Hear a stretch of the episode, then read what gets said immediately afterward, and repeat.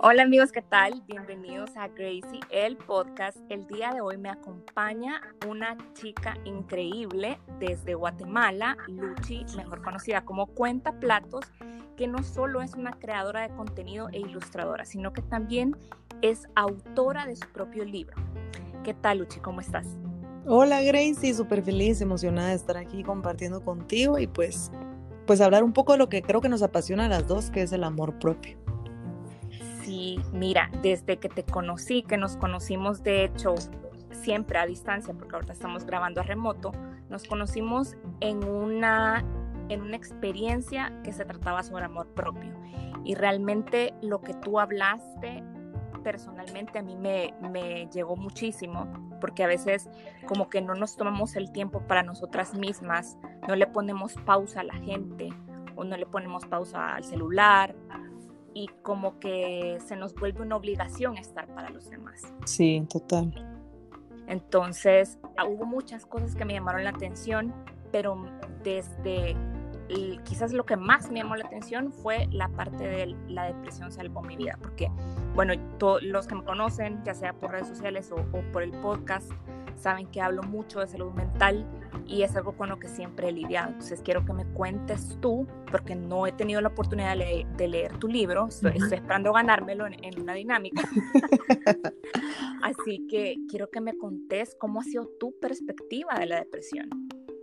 Pues mira, la verdad es de que yo siempre pongo y le digo a la gente eso, la depresión salvó mi vida porque yo hasta la depresión existía, o sea, yo pasé 25 años de mi vida existiendo, sin tener como que un rumbo claro por querer buscar afuera lo que estuvo siempre dentro de mí, pues, y creo que eso es algo que nos pasa mucho, que vamos buscando el punto ciego de lo que nos falta, de lo que creemos que nos falta para llegar a ser felices y al final cuando tocamos fondo es cuando te das cuenta que lo único que te faltaba eras tú.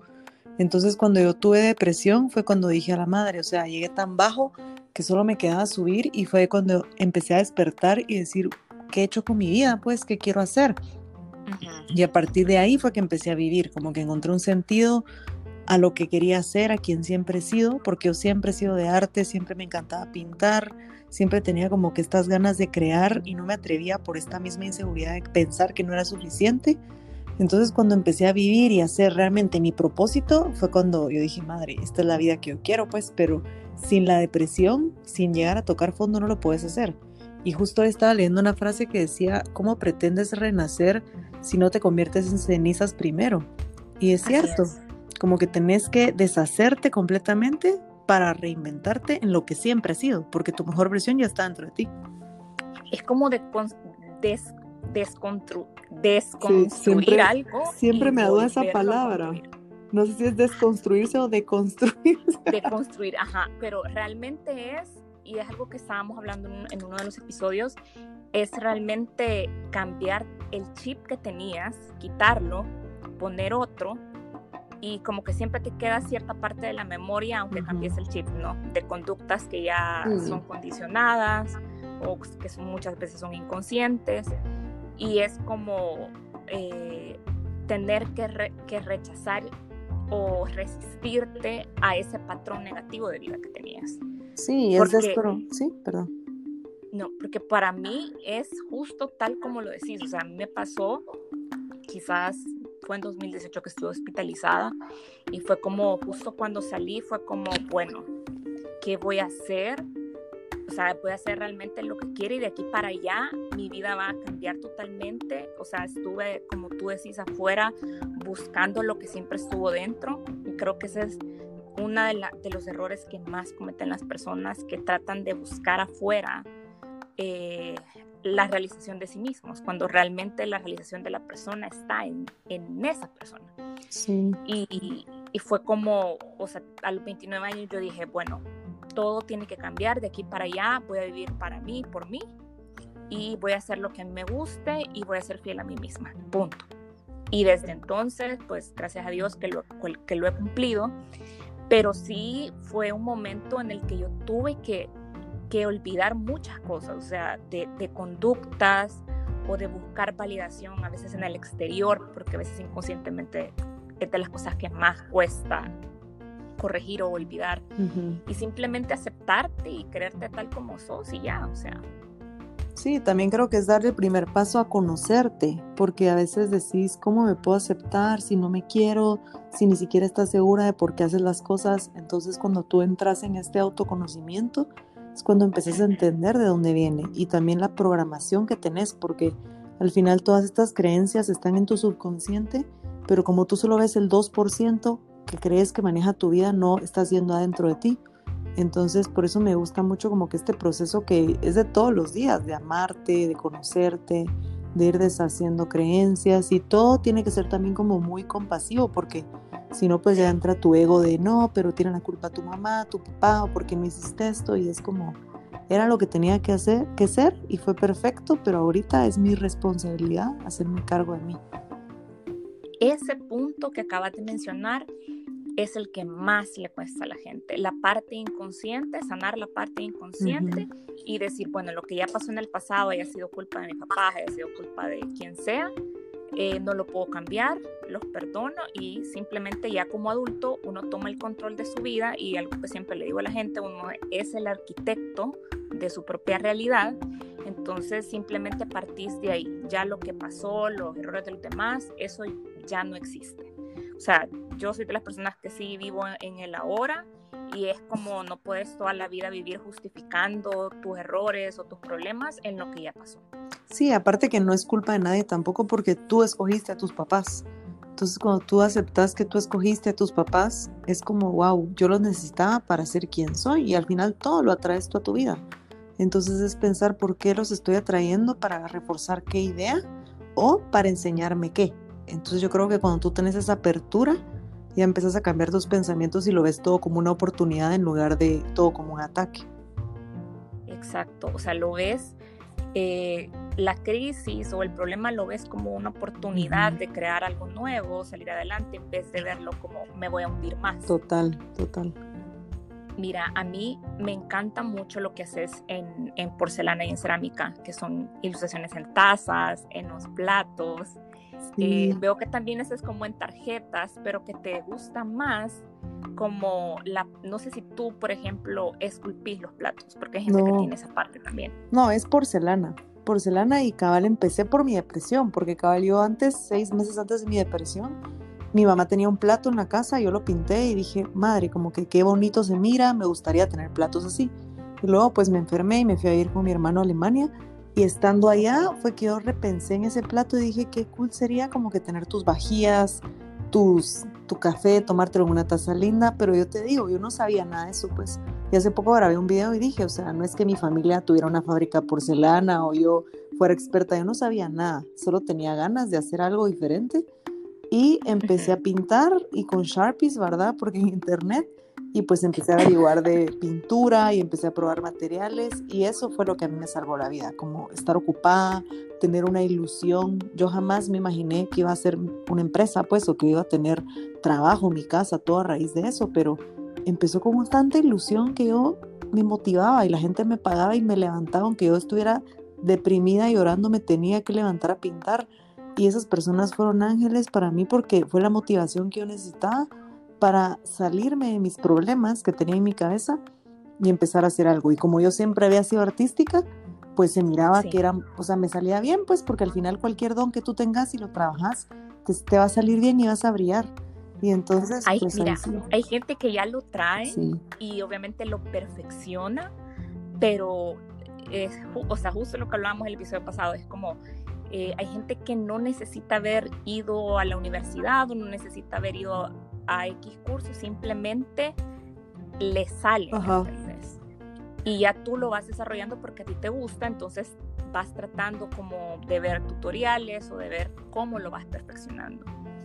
Pero algo que, que me llamó mucho la atención también fue la parte de escritura y la parte de pintar, porque en psiquiatría, bueno, yo soy en medicina, en ah. psiquiatría se conoce como sublimación, es un mecanismo de defensa, que es el que yo uso primariamente, que todo lo malo que te pasa, todo lo negativo que te pasa, lo convertís en otra cosa, ya sea una pintura, escribir, eh, una foto, editar, o sea, pueden ser mil cosas. una marca de accesorios, una marca de accesorios, lo creo una pieza, o sea, sea como sea, el arte es mi forma de procesar todo lo que me pasa.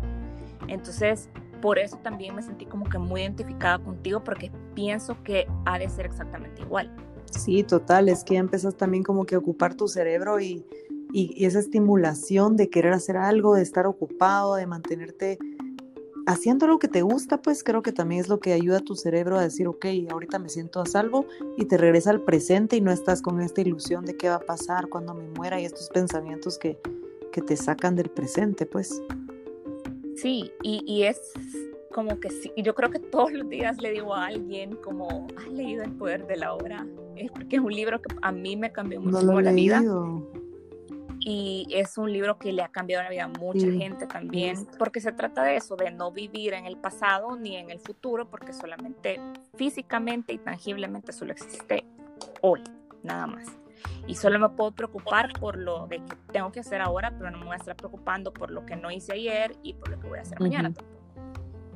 Y también tú mencionabas lo de la ley de la atracción, que eso es tan cierto, o sea, lo que uno dice, lo que uno manifiesta, los pensamientos que uno tiene, aunque no lo digas, pero si lo pensás, vas atrayendo eso y es casi que la tercera ley de física también, o sea.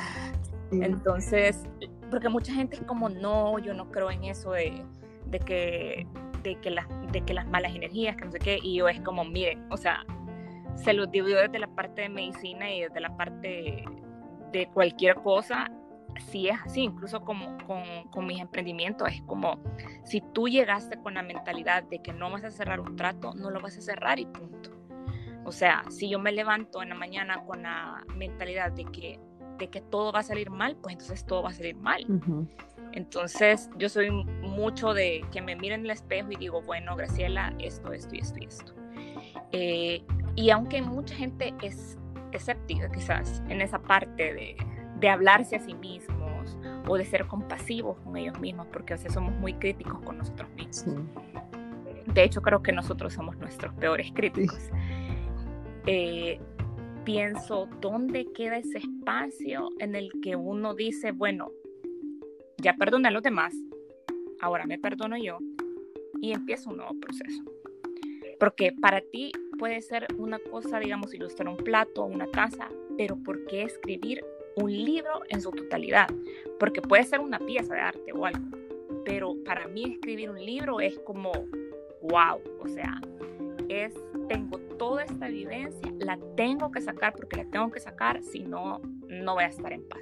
Sí, yo creo que fue algo así, porque mira, la verdad es que a mí me encanta leer, leo todos los días, es algo que me gusta mucho, y creo que cuando tú sos así un lector fascinado, tu sueño siempre va a ser escribir un libro, pues. Entonces yo siempre tenía como que esta idea de escribir un libro y el año pasado, pues esa era mi meta, pero no tenía nada concreto. Al principio iba a ser un libro de postales porque a mí me encanta coleccionar postales.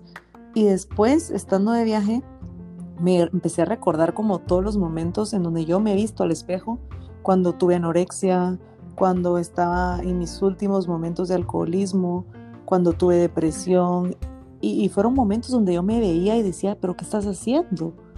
O han habido momentos felices donde me he agradecido, pues, pero pasé tantos años sin verme al espejo, o sea, sin reconocerme que esos momentos clave se me grabaron en la cabeza. Y entonces me empecé a recordar y dije, qué increíble sería compartirlo. Obviamente, por el día hasta el año pasado nunca había hablado con nadie de mi problema con el alcohol, de mi proceso de sobriedad, porque también te da miedo, pues, más cuando tú sos como coach motivacional y activista de amor propio y toda la gente te ve y uno dice así como, ¿a qué hora les cuento esta parte?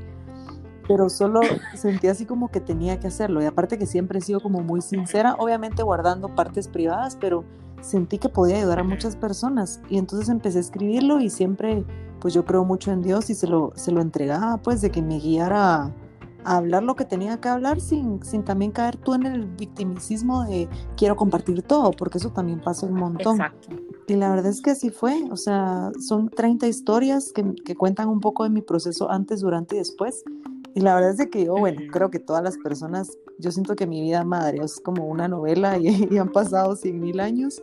Entonces, también era como decirle a la gente, como tú decís, me encantó eso de evidencia de yo no tenía nada cuando empecé y tenía una enfermedad mental, no tenía dinero, o sea, tenía cosas en contra y he logrado construir una empresa sólida que me ha dado mucho más de lo que me imaginé. Entonces, ¿tú por qué no podrías hacerlo? Y al final son ejercicios e ideas para que tú salgas leyendo el libro con, con esa esperanza de que sos capaz de hacer lo que querrás.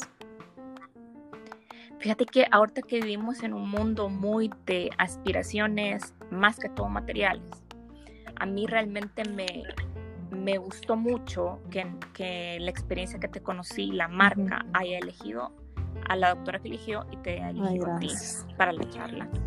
Porque normalmente, si bien eh, no, voy a, no voy a criticar a otros creadores de contenido, pero a veces parece que vivimos en una sociedad donde la foto más bonita, la foto donde te ves más chic, donde la foto donde sacas la ropa más cara o la ropa donde salís más destapada es lo que te, lo que te da valor. Mm. Y para mí, sinceramente, yo estoy súper en contra de eso, siempre lo he estado, es como, para mí lo que tenés que vender es tu personalidad, son tus ideas, eh, de cierta parte también tu, tu historia de vida, porque eso es lo que va a conectar con la gente.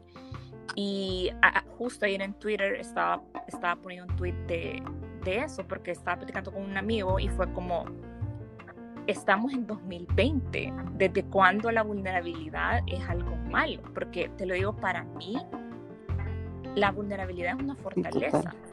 O sea, no es como, nunca es victimización. Sí hay un momento que es victimización cuando lo estás repitiendo y repitiendo porque no tiene sentido estar también dándole a, a, la llaga, o sea, no tiene sentido. Pero siento que es importante ver la vulnerabilidad y ver el, el, hecho de que la gente cuente sus historias, porque eso para mí es lo que te da credibilidad como coach, o sea, decir, bueno, yo pasé por esto y ahora estoy aquí. O sea, me pasó todo esto que puede ser una serie de Netflix, una película de Netflix, es como para que hagan cinco temporadas. Porque yo, mis amigos me dicen, mira, o sea, igual me pasa como a ti, o sea, yo me veo en el espejo, igual veo a alguien tan joven y siento que tengo tantas vivencias. Y es como me dicen unos amigos, ¿cuándo vas a empezar a escribir? Que no sé qué. Y yo, bueno, ahorita quizás que ya tengo tiempo en la cuarentena, tal vez lo haga, pero es como o sea, de verdad, a veces uno ve, cuando ya lo ves en, retrospectiva, decís cuánto material hay y a cuánta gente le puede ayudar, porque tú me estás mencionando diferentes tipos de, de problemas de salud mental, o sea, ya sea trastornos de alimentación, eh, adicciones, etc. Entonces, tal vez haya gente que diga, qué fuerte, ¿me sí. Eh, qué fuerte y qué duro, o quizás digan, te puedo creer que hayas pasado por eso, porque te, ves como una persona tan fuerte, tan positiva, eh, tan creativa, tan y que tu arte es tan, tan como alegre, ¿me entiendes? Porque no es un arte que se vea como oscuro o, o, que se vea depresivo. Sí, eso me dicen un montón, como no puedo creer que tú tuviste depresión. Y yo digo, madre, sí, y, y depresión que tenía pensamientos suicidas, que me quería morir, que no comía, o sea, depresión heavy pero también por eso es importante ser vulnerable y contarlo, porque cuando tú ves a alguien así, decís, madre, no puedo creer que pasara por esto, pero también me identifico y yo puedo salir de lo mío, sea el nivel que sea, porque al final no es una competencia, sino es, es abrir la confianza y decir, tú también vas a salir de esto, si yo pude, y otras personas que han pasado otras cosas han podido, o sea, ahorita en la cuarentena me he inspirado mucho en la gente así como Juana de Arco, Fría Kahlo, eh, Víctor Frank, que ellos imagínate lo que pasaron y uno sufriendo por no poder salir de su casa. Y es como, yo no estoy en un campo de concentración, no me quieren matar en la hoguera, esa gente sobrevivió. Entonces yo me puse a pensar cuáles serían sus fortalezas y en eso me tengo que fijar para yo salir de este encierro mental que tengo, porque al final no me está pasando nada grave. Pero siempre mm, nos hundimos y decimos, no, esto es lo peor que me puede pasar, pero cuando vemos a alguien más que sí la tuvo en un nivel un poco más complicado decís, no, yo también puedo salir de esto, pues. Mira, yo, qué bueno que me mencionaste a Víctor Frank, porque primero, el, el, hombre en busca de sentido es uno de los 20 libros eh, de superación más importantes a lo largo de la historia. Y pues él eh, era un neuropsicoanalista, digámoslo, por decir así, antes de que empezara lo, lo de los campos de concentración en la Segunda Guerra Mundial. Y luego, debido a las técnicas que él, que él mismo creó en, en, en, su, en su pabellón con los que eran sus compañeros, se crearon diferentes técnicas para la ansiedad que están adjuntas al final del libro. Eh, bueno, creo que en la versión normal del libro o la original vienen, porque por lo menos la, la versión que yo leí en medicina traía las técnicas. Y vos decís, para mí fue este hecho uno de los libros que me ha sido tan difícil de leer por la brutalidad del relato. O sea, su forma de relatar todo lo que le pasó y que perdió toda su familia, toda su práctica y tuvo que volver a empezar de cero. Y estuvo dos años en un campo de concentración, en, en una forma más allá de lo inhumano. Entonces yo digo, pero si Víctor Frank no le hubiera pasado esto, él no hubiera sido de los padres de la psiquiatría como se le conoce ahora. Él no hubiera intentado las técnicas que incluso a mí se me han aplicado.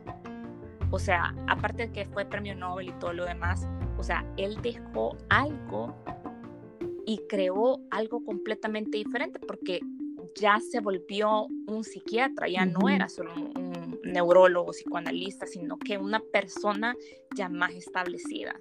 Entonces, obviamente perder a su esposa embarazada y, todo lo que pasó, yo creo que no es que la vida te quite una cosa y te compensa con otra, porque en, el caso de él no, ni siquiera me lo puedo imaginar, o sea, así te lo digo, ni siquiera me lo puedo imaginar.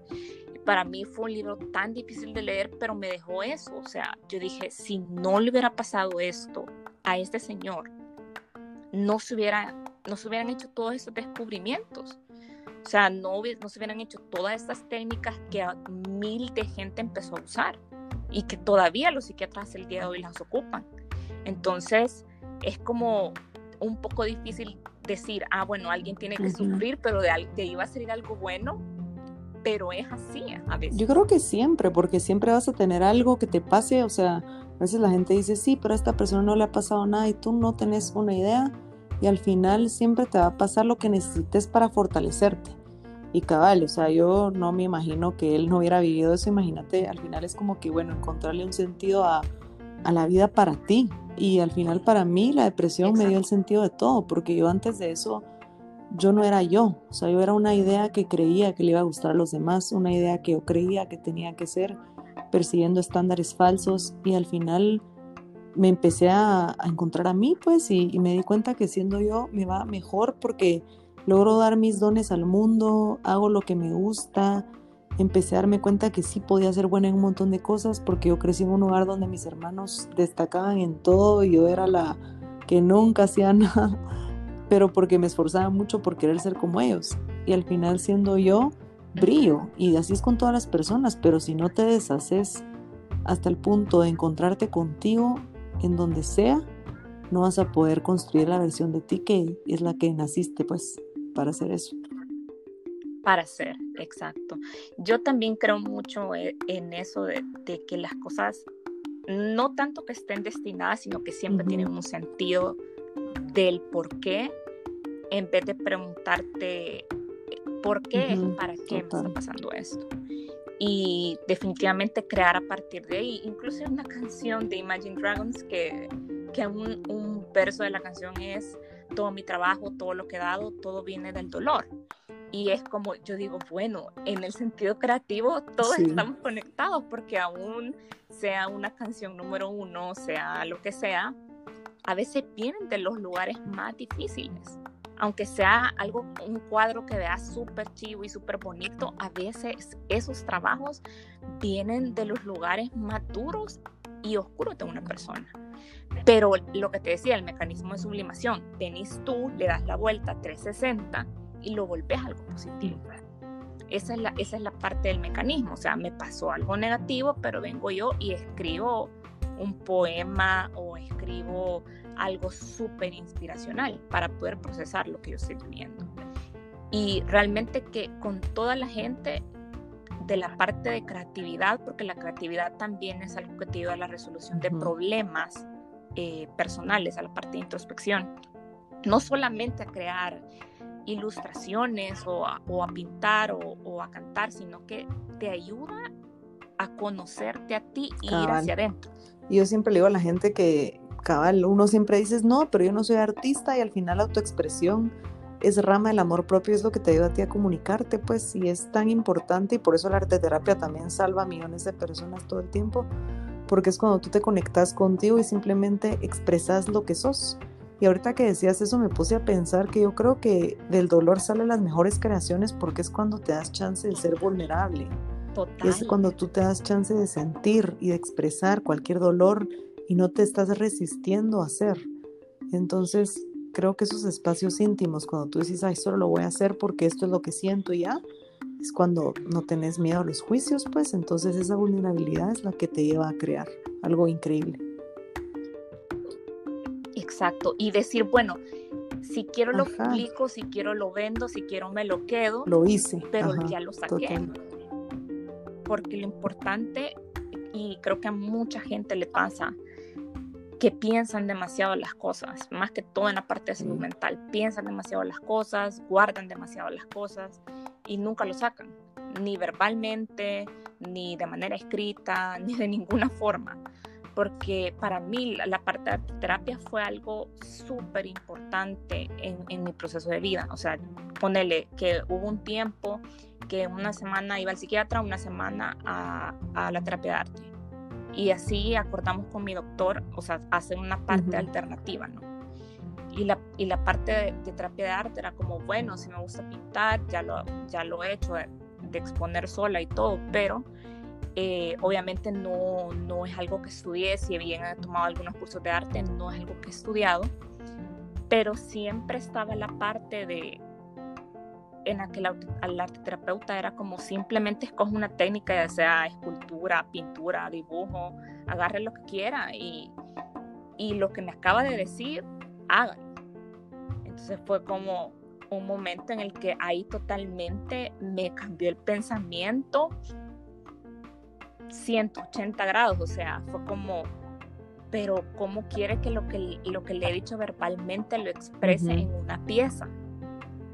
O sea, en ese momento obviamente se me hacía como inverosímil quizás, o se me hacía como extraño, porque al final mi, mi, proceso como de graduación de la terapia de arte fue hacer una exposición de, de mi proceso de vida y yo le decía al terapeuta, porque ella estudió en Israel, eh, tenía un máster eh, como en poblaciones de riesgo y todo por los conflictos que se dan en esa zona. Y era como, o sea, yo sé que yo no he pasado por ninguna guerra, ni, o sea, ningún conflicto civil, o sea, en mi entorno no ha pasado tal vez, quizás ahorita lo más serio quizás ha sido la pandemia, en el entorno me refiero social, pero en mi entorno, valga la redundancia, en mi entorno interno, sí han pasado ah, mil guerras y mil cosas. Entonces era como, bueno, tenemos que andar a la parte de adentro, o sea, qué es lo que tenés adentro y empezar a sacarlo, a sacarlo, a sacarlo, como que si drenaras un absceso. Cuando ella me hizo la relación con el absceso, obviamente médicamente fue como, tiene toda la razón. O sea, yo no voy a curar una, una infección si ya por dentro hay eh, pus, ya se me diseminó por todos lados, primero tengo que drenar para poder empezar a sanar esa herida. Pero si solamente la estoy como con banditas y con algodoncitos curándolo por fuera, eso nunca va a sanar. Tengo que exprimir y sacar y, hacer limpieza si es posible en sala de operaciones, pues.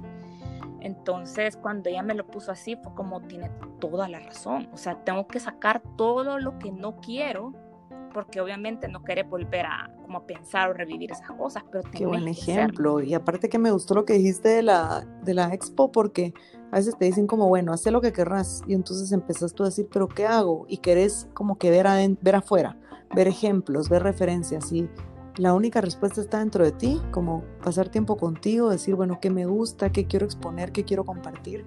Y eso es lo que más nos falta, como que ir adentro, conocernos más, darnos chance, explorarnos. Y ese es el proceso más bonito que te ayuda a ti a decir, sí, este es quien soy, pues, ya estoy lista para mostrarlo al mundo, porque ya no tengo miedo del juicio y me doy cuenta que el juicio solo es proyectar mis heridas y dejo de comprar ideas de que yo pienso que ellos piensan, porque al final no es que la gente te esté diciendo algo, sino es tu pensamiento el que te hace pensar que ellos piensan algo de malo de ti, pero al final es lo que yo pienso de mí. Entonces trabajando en ti, en tu mente en tus pensamientos es como empiezas a quererte, creo yo. Sí, y aparte que muchas veces, porque toda la gente creo que se ha enfrentado a la crítica, eh, en algún momento te das cuenta que es un mecanismo de proyección de esas personas, que simplemente la gente que tiene como que mucho odio, mucho resentimiento, simplemente lo expresan y buscan un chivo expiatorio. Entonces lo hacen contigo, lo hacen con el gobierno, lo hacen con medio mundo. Entonces ya no, ya no va directamente relacionado a tu persona, sino más bien al interior de esa gente. había una, hay una creadora de contenido que es de belleza y que ella pues estaba comentando el, a finales del año pasado más o menos que tenía un trastorno de alimentación. O sea, tú la veías y siempre se veía feliz, súper guapa, es colombiana, eh, vos decís la vida perfecta. Y luego viene ella y te empieza a contar que había recaído otra vez y que se va a mudar donde su mamá otra vez porque no puede estar sola y obviamente en psiquiatría se recomienda que el paciente no esté solo. Eh, y es como bien difícil porque vos decís, aunque sea una persona pública y que le llovieron muchas críticas porque se notaba en la foto que no, ella no estaba bien, o sea, se notaba físicamente. Es como, qué valor de ella, pues contarle a sus millones de seguidores, tanto en, en Instagram como, como en YouTube, contar su experiencia de los trastornos de alimentación. Porque para mí fue un poco como nada que ver con lo que yo veía, porque ella realmente solo pone como tutoriales de belleza y cosas así, cosas como súper positivas. Y cuando tomó esa decisión radical de me voy a mudar de Los Ángeles a Colombia de regreso, cualquiera lo ve como dar un paso atrás, ¿no? Pero realmente no es así, realmente es, es dar un paso adelante porque ya es como está consciente que tiene otra vez ese problema y lo quiere volver a resolver pero me decía mi hermana, porque de hecho yo la conocí por ella, porque mi hermana ve tutoriales de maquillaje y toda la cosa. Y me dice, nunca me imaginé que alguien que es tan bonita por fuera y que es tan agradable, por lo menos ante la cámara, ¿no? Y que es tan creativa porque tiene, pues yo pienso que maquillar es, un arte, yo realmente no puedo y siempre lo digo, siempre lo digo, o sea, si me ven maquillada es por, por, por alguien más, yo nunca, o sea, no puedo. Entonces, y yo le digo, es que mira, le digo, o sea, a veces la gente puede ser la persona más hermosa del mundo, pero si esa persona no se ve a sí misma como tal, no importa, porque en su espejo va a haber una, una realidad que los demás no ven. Sí, y viceversa. O sea, va a estar siempre persiguiendo algo que nunca va a poder alcanzar, porque ya, ya esa persona se limitó a sí misma. Eh, en el caso de ella fue bien clara de que en Los Ángeles no le funcionaba vivir porque siempre la gente te está comparando. Nunca sos lo demasiado, lo demasiado suficiente delgada, ni nunca sos tan guapa. Y obviamente los estándares te medís con, con otro tipo de gente. Entonces, si tú tenés un problema al compararte con los demás, ya es como, bueno, tienes que ponerle atención porque no, ella no es una adolescente, ella es una persona adulta. Pero me gustó el hecho de que alguien que viniera de un nicho totalmente de belleza, totalmente de la parte visual, más que de la parte de contenido, viniera y dijera, miren, ¿saben qué? Tengo este problema, lo voy a contar y ya. Porque vemos a mucha gente en Instagram con las vidas perfectas y que pareciera que nada pasa, que, que, todo le sale bien, pero realmente no es así.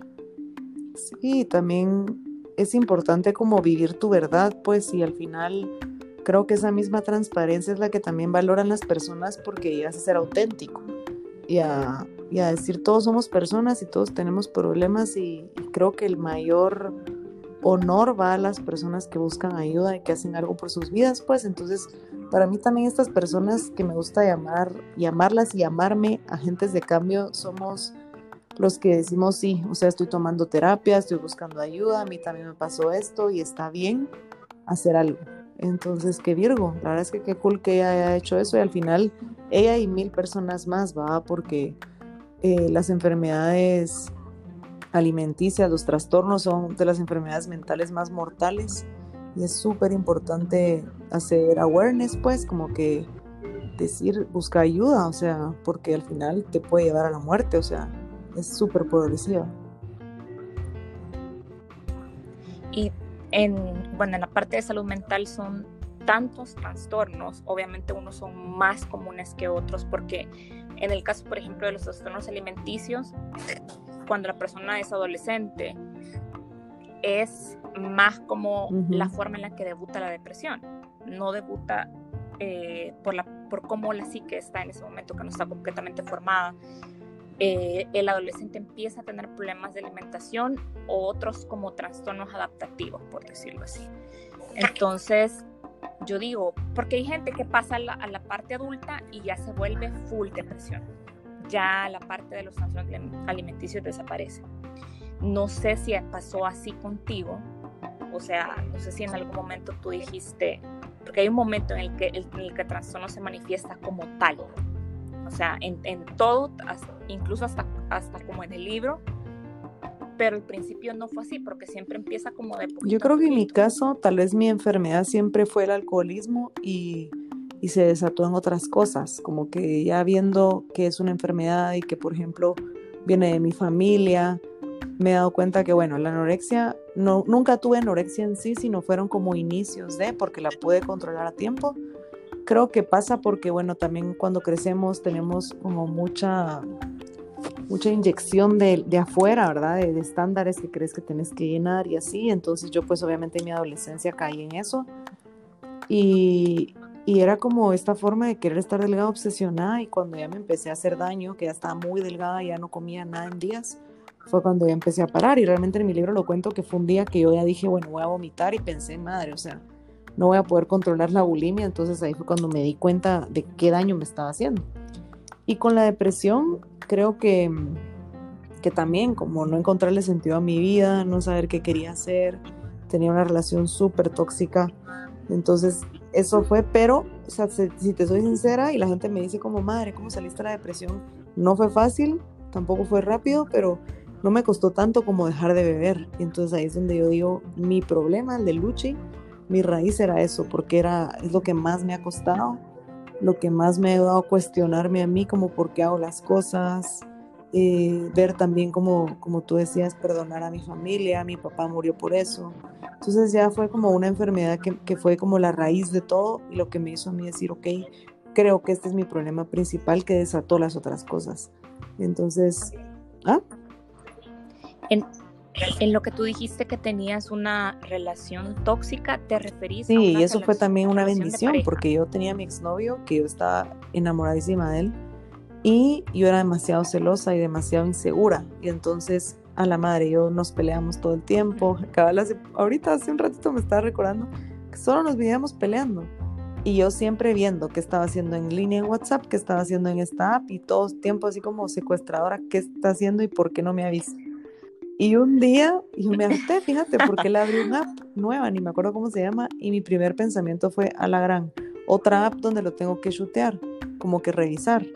Eh, fue donde yo toqué fondo y dije, madre, no quiero vivir así, pero mi mamá siempre desde niñas nos llevaba al psicólogo, yo leí inteligencia emocional de niña, como que sabía términos de codependencia, de manipulación, entonces para mí era muy normal buscar ayuda y fue como ese momento que donde yo dije, ok, o busco ayuda y soluciono mis problemas, porque tampoco es que te diga, yo tenía hasta donde yo sé, ¿verdad? Como que tenía una pareja infiel o, o sea, él siempre estaba conmigo. Entonces ya es una locura que tú solita querés tener más control. Entonces yo quería buscar ayuda porque yo sabía que era por mis inseguridades, por mi falta de papá. Y empecé a ir a la psicóloga para yo, según yo, arreglar mi relación con él. Y obviamente ahí fue donde ella me dijo, bueno, arreglemos todas tus cosas, pues y eso fue una bendición, pues porque obviamente ya no estoy con él, pero el haber terminado con él y el haber tenido como tantos problemas con él también me ayudó a mí a buscar ayuda. Y al final yo sí creo que tú atraes a tu vida lo que quieres reforzar de ti y entonces yo necesitaba tener esa relación para sentirme mal y hacer algo. Sí, porque a veces cuando en las relaciones, sobre todo cuando hay codependencia, y generalmente son personas que tienen algún tipo de adicción, no siempre, porque no es la regla, pero generalmente. Eh, y las adicciones casi siempre son al igual que la depresión y la ansiedad, las adicciones es raro que digamos venga una solita, como el alcoholismo sí, es una de las que viene como en singular, pero por ejemplo cuando hay adicción a, tipos de drogas, casi siempre van mezcladas con alcohol o con otras drogas del grupo, ¿no? Entonces me parece interesante que, que digas que ese haya sido como tu punto de quiebre, sin ser un punto de quiebre, porque fue un punto de quiebre de que terminaste la relación, pero no fue un punto de quiebre de que porque tocaste fondo y porque ya animó, sino que tú misma. Sí, también algo súper importante que es súper curioso porque es como Star Wars, o sea, mi historia es como empezó en el capítulo 3, porque cuando yo tuve depresión fue cuando se desató mi alcoholismo, o sea, antes de eso yo sí tomaba y no lo podía controlar, pero era muy esporádico. Y en mi depresión fue cuando yo toqué fondo así de ya llegar a beber a diario. Entonces también es súper loco porque siento que toda mi vida me llevó a mí al punto de, bueno, tenés que sanar este problema o si no, te puedes morir, pues, porque te digo, gente en mi familia ha muerto por eso. Entonces, yo al final ahora lo he visto todo como una bendición. Obviamente cambié mi vida, yo ya no salgo. Yo antes salía todo el tiempo, cambié amistades, obviamente no consumo alcohol. Y empieza a cambiar todos tus pensamientos, pero es cuando tú ya, como dice Steve Jobs, unís los puntos, pues, y decís, sí, esto me pasó para esto y gracias a Dios lo pude reconocer porque al final lo que es para ti va a regresar. Y cuando tú dices que amas a alguien, querés que esté feliz aunque no esté contigo y al final esa relación a mí me trajo lo mejor que fue hundirme hasta el fondo para volver a salir. Y estoy segura de que cualquier cosa que estés pasando ahorita es, es un regalo para ti si así lo tomas, ¿verdad? Porque a veces no lo tomamos y seguimos sufriendo, pero ya es por gusto pero si tú abrís ese regalo, puede llegar a ser lo mejor que te pueda pasar. El dolor no es opcional, el sufrimiento. Y el dolor te hace crecer, pero el sufrimiento ya es porque tú querés, pues. Y, y, simplemente te quedas repitiendo el, el mismo ciclo, el mismo ciclo una y otra vez. Pero Mira, te juro que, que es tan del destino e, e, e, este episodio del podcast, porque justo anoche estaba diciéndole eso a un amigo. Mira, yo pienso que cuando de verdad has querido a alguien, que es que esa persona sea feliz, aunque no sea con vos, y le deseas siempre lo mejor. O sea, no importa lo que haya pasado, jamás hablan mal de esas personas, les deseas todo lo mejor y querés que le vaya súper bien porque no tienes, no, no es, para mí no es cohesivo decir, ay, sí, amé a no sé quién, pero le deseo lo peor. O sea, es como, en realidad no quieres esa persona entonces. Porque cuando querés a alguien, lo querés literalmente para siempre, si bien cambia el, sentimiento y la relación, pero como igual la energía se transforma, no desaparece. Pero tu, tu manera de amor hacia esa persona cambia, pero siempre es hacia algo positivo nunca es hacia, ay, no, que le vaya mal o que pague todas las que me hizo a mí o cosas así.